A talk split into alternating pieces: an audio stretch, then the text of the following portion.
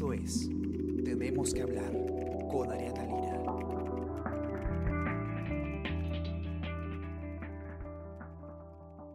Hola a todos, ¿qué tal? Muy buenos días, ¿cómo están? Yo soy Ariana Lira y hoy tenemos que hablar de deudas, tenemos que hablar de la Superintendencia de Banca y Seguros, la SBS. ¿Por qué?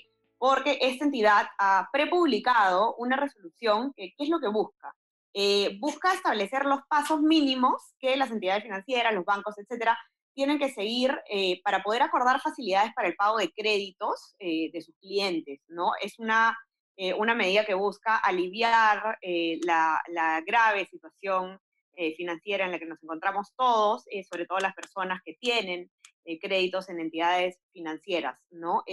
esto, pues, eh, vamos a conversarlo ahora con Israel Lozano, el periodista de economía del diario que está acá con nosotros. Israel es un este, frecuente invitado acá en Tenemos que hablar. Estamos con él casi todas las semanas. ¿Cómo estás, Israel? ¿Qué tal? ¿Qué tal, Ariana? Sí, los temas son mayormente en esta coyuntura bastante económicos, así que eso me hace estar acá siempre presente conversando. Así es. Eh, esta, esta alternativa, antes de que, de que expliques más o menos de qué se trata, qué es lo que está eh, buscando la SBS con esto, es esto surge un poco para poner en contexto a, quienes nos, acompañan hoy día, surge, eh, entiendo yo, por tu nota, de eh, este proyecto que está, eh, este dictamen que ha sido aprobado en el Congreso, que busca congelar, dar un periodo de gracia de tres meses a las personas que tienen deudas. Es una manera, me imagino, porque ya hablamos de lo dañino que podía ser esa alternativa cuando se ve de lejos y se ve de manera completa, de cerca, perdón, eh, es una alternativa, digamos, que amortigua un poco la posibilidad que se estaba viendo en el Congreso. Sí, Ariana, definitivamente creo que es eh, una, legislación que busca eh, normar todo este tema de, los, de, los, de la reprogramación de los créditos en el marco de una presente emergencia y que claramente es en respuesta a lo que pretende el Congreso, que es una reprogramación quizá general para cualquier este, tipo de crédito, en fin, y, bajo condiciones que serían muy perjudiciales. ¿no? Lo que hoy plantea la SBS mediante esta prepublicación de la resolución son pasos que, son, que permiten, digamos, un tratamiento de las condiciones entre el cliente y el sistema financiero, la entidad del sistema financiero, sea, sea cual fuere donde se encuentre el, cliente tomando el crédito, ¿no? Y eh, bajo condiciones que entendemos dan responsabilidades tanto a la entidad financiera como al cliente, ¿no? que es un poco lo que la SBS considera que es lo que se debe realizar en, este, eh, en situaciones como esta. ¿Y, por qué menciono situaciones como esta? Porque estos pasos establecidos eh, son eh, principalmente para aquellos clientes que tengan retraso en sus pagos, esa es la primera característica, y segundo, se deben dar en el marco de una declaratoria de estado de emergencia como la actual. Como en la que estamos, ¿no? No es en cualquier situación, evidentemente, no es ahora que nos encontramos en un contexto sin precedentes. Eh, ¿En qué consisten estos pasos? O sea, una persona que tiene un crédito, ¿qué, es lo que tiene que saber eh, si es que...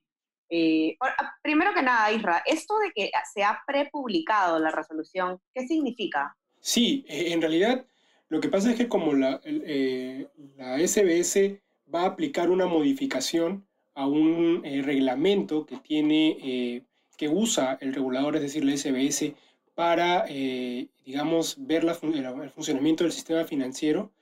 Esto lo que hace es, la prepublicación concretamente es, esto es lo que quiero hacer, lo dejo siete días a comentarios de, los, de, las entidades, o sea, recibo comentarios de las entidades por siete días y de ahí lo publico ya con las consideraciones que yo crea que deba agregar. ¿no? Entonces, la prepublicación ahorita es decir que esta es la propuesta del regulador.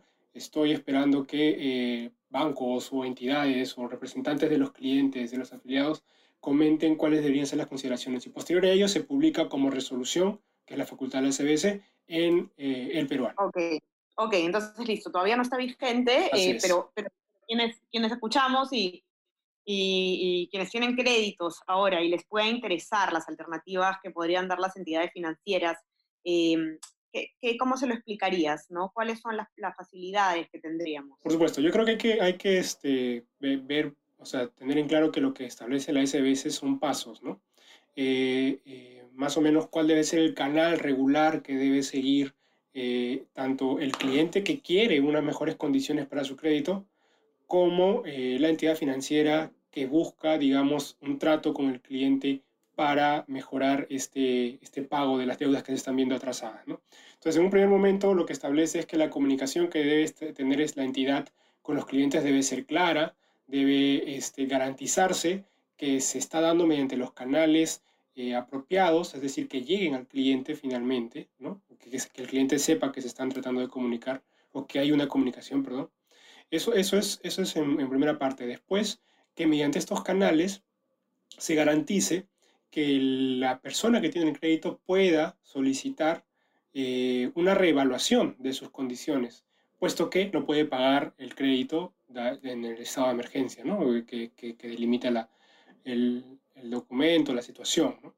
Entonces, eh, dado todo este escenario y dándose la, el cliente la posibilidad de solicitar ello, la entidad se ve en la obligación de recibir esta solicitud, de verificar cuál es la situación de la persona, del cliente, del crédito y ofrecerle eh, dos opciones, bueno, alternativas, no dos, sino alternativas, es lo que sostiene la, la prepublicación, de cuáles serían las nuevas, las nuevas condiciones a las que estaría sujeto el crédito.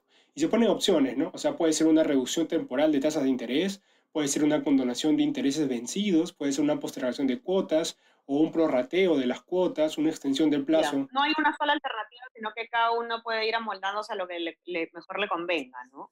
Y además no son excluyentes, ¿no? Quiere decir que pueden ser ah. eh, eh, mezclas, entendemos, por lo que menciona la, la prepublicación, ¿no? Que creo que es un punto también importante, o sea, se le da la posibilidad al banco de ofrecer beneficios y más de uno, incluso en función a la evaluación que ya hizo previamente de su cliente, ¿no? Ok. Eh, ahora, sí, sigue, por favor, Isra. Sí, sí, después de eso, eh, ya como para, para, cerrar el proceso, es que la, el cliente teniendo sus opciones y lo que implica cada una de sus opciones es que tiene siete días para responder a cuál se va a coger. Y el banco, después de eso, tiene 15 días para comunicarle al cliente, ok, esta es la opción que has elegido, este es el nuevo contrato, estas son las nuevas condiciones y de ahí corre pues lo, lo establecido por ese nuevo contrato. Un punto importante que menciona la prepublicación es que, y es, y es por eso es que te digo, Ariana, que la, la, también se le da responsabilidad al cliente, es que si el cliente no cumple con las nuevas condiciones, se pasa a considerar un cliente no cooperante. Y siendo un cliente no cooperante, lo que puede hacer la entidad es, primero, informarle y decirle, ha sucedido esto, no se ha cumplido con las condiciones del crédito, y lo que dicta nuestra, nuestro, nuestro tratamiento de los créditos, en fin, de cada entidad financiera, implican esta serie de consecuencias, ¿no? Y esto es lo que vamos a hacer. Entonces, todo eso es una comunicación que también se establece mediante la prepublicación, que creo que es finalmente, eh, como mencionábamos, le da responsabilidad tanto al cliente como a la entidad financiera, ¿no? Sí, correcto. Y además, ojo que también establece expresamente que por esta asesoría especializada que se va a brindar a los clientes, el banco no va a poder cobrar ninguna comisión porque lo está considerando como un servicio inherente o esencial de la evaluación que se tiene que hacer. Está justamente también colocando como disciplina para el banco que tenga que responder o atender los pedidos en tiempos ágiles. Dada la situación, evidentemente un cliente que hoy solicite una reprogramación no puede esperar más de 15 días porque evidentemente eso va a deteriorar más su capacidad de pago, sino lo que se está pidiendo es a las empresas que cooperen. Pero a la vez también es importante mencionar que también está colocando a los clientes eh, una obligación, porque los está obligando a ser cooperativos. Si tú te fijas en el anexo 6, en el punto 4, se crea la definición de cliente no cooperante, el cual va a ser un cliente que básicamente no responde a las comunicaciones o a las opciones que le dice la entidad financiera. Y evidentemente no va a tener la empresa la obligación de tampoco perseguirlo simplemente está tratando de, en esta lógica de comentar una gestión de conducta marcada adecuada, que ambos lados este, cooperen. Y por eso se te indicaba que consideramos que es un buen gesto para la disciplina del mercado. Y hoy lo que se necesita. Eso, ¿no? La, la, eh, la responsabilidad compartida. Eh, Así es. Claro, que además este, lo, que, lo que hace es que limita también que, que hayan eh, personas que pueden estar postergando a propósito el pago de sus deudas, ¿no? Sí, sí, que es un escenario que se puede dar, ¿no? Y, que finalmente, digamos, eh, busca ser un poco más, más ordenado sobre la situación, ¿no? Porque estamos entendiendo que una persona que no cumple las condiciones aun cuando una, él mismo las escogió de las opciones que le dieron, este, ya hablamos de un tema de responsabilidad, ¿no? Y creo que es este, bastante eh, en mi opinión, creo que es bastante sensato que la SBS haga eso porque además de, de, de, regular la situación de cómo se administra o cómo funciona el sistema financiero, eh, está dando a entender que la persona que toma el crédito también tiene una responsabilidad de estar informado bajo qué situaciones está tomando el crédito, qué es lo que implica tomar un crédito y la reprogramación, ¿no? Entonces, eh, esto es un tema de cultura financiera, en fin, ¿no? O sea, generar esa cultura financiera entre las personas, eh, entre los clientes, digamos, ¿no? Que creo que también es bastante importante.